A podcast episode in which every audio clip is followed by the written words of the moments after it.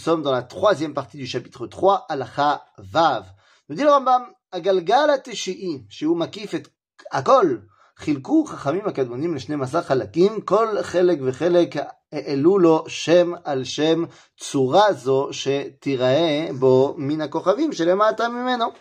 שהם מכוונים תחתיו והם המזלות ששמותם טלה שור תאומים סרטן אריה בתולה מאוזניים עקרב קשת גדי דלי Vedagim.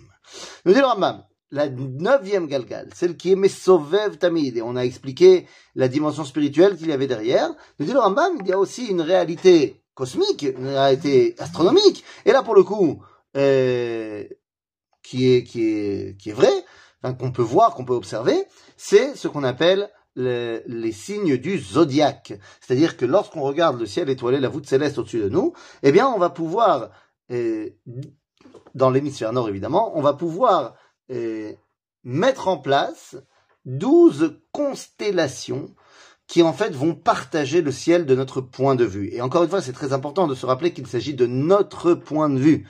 Et oui, parce que le monde entier a été créé, l'univers a été créé, et pour nous. Ah oui, c'est très égocentrique, hein, évidemment.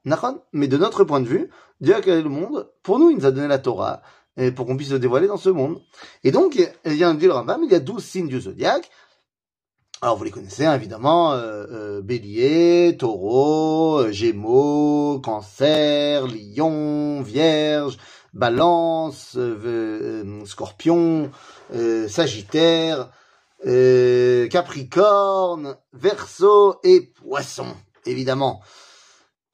Galgal ateshi, atzmo, אין בו לא חלוקה ולא צורה מכל הצורות האלו ולא כוכב, אלה בחיבור הכוכבים שבגלגל השמיני. הוא שיראה בכוכבים הגדול- הגדולים שבו תבנית הצורות האלו או קרוב מהם, ולא השניים עשרה צורות לא יהיו מכוונות כנגד אותם החלקים, אלא בזמן המבול, שאז העלו להם שמות אלו.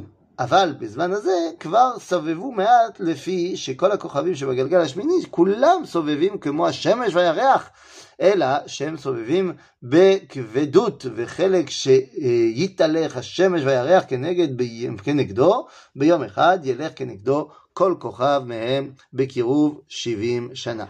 Bon, ici le Rambam fait état justement de, des connaissances astronomiques de son époque, où il vient nous expliquer qu'on commence à dévoiler les orbites des différentes planètes, que le monde bouge. Et en fait, bon, les chiffres qui sont donnés ici ne sont plus bons parce que euh, l'astronomie euh, récente a fait des progrès énormes, mais le, le Icaron, la, base, elle est très importante. Nous dit le Rambam, tout, tout est en mouvement. Tout est en mouvement, rien n'est statique.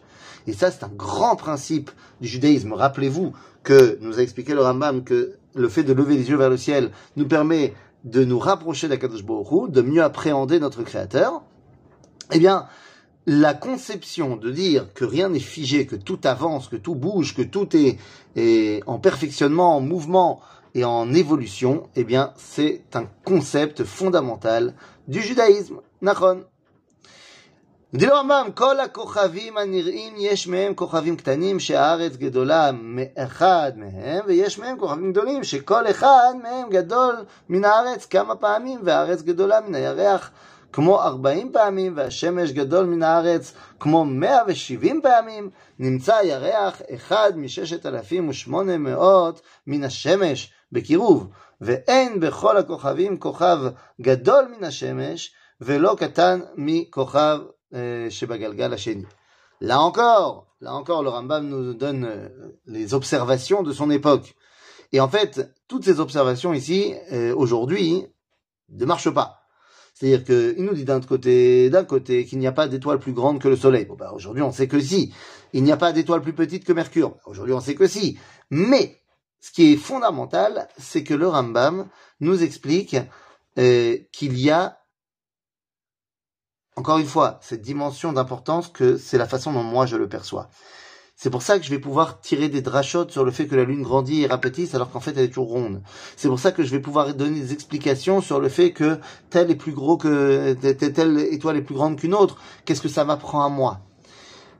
Et le fait d'approfondir ma compréhension du ciel m'aide grandement à, comprendre le miracle de la création.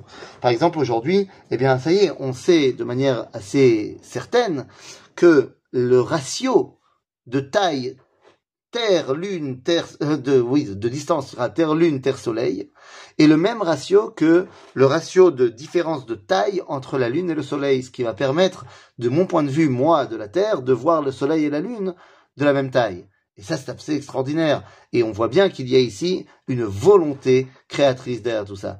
Donc en fait, ce qu'on apprend du Rambam, c'est qu'il faut absolument lever les yeux vers le ciel, pas seulement pour comprendre la voûte céleste, mais également pour s'attacher à Dieu. À bientôt les amis.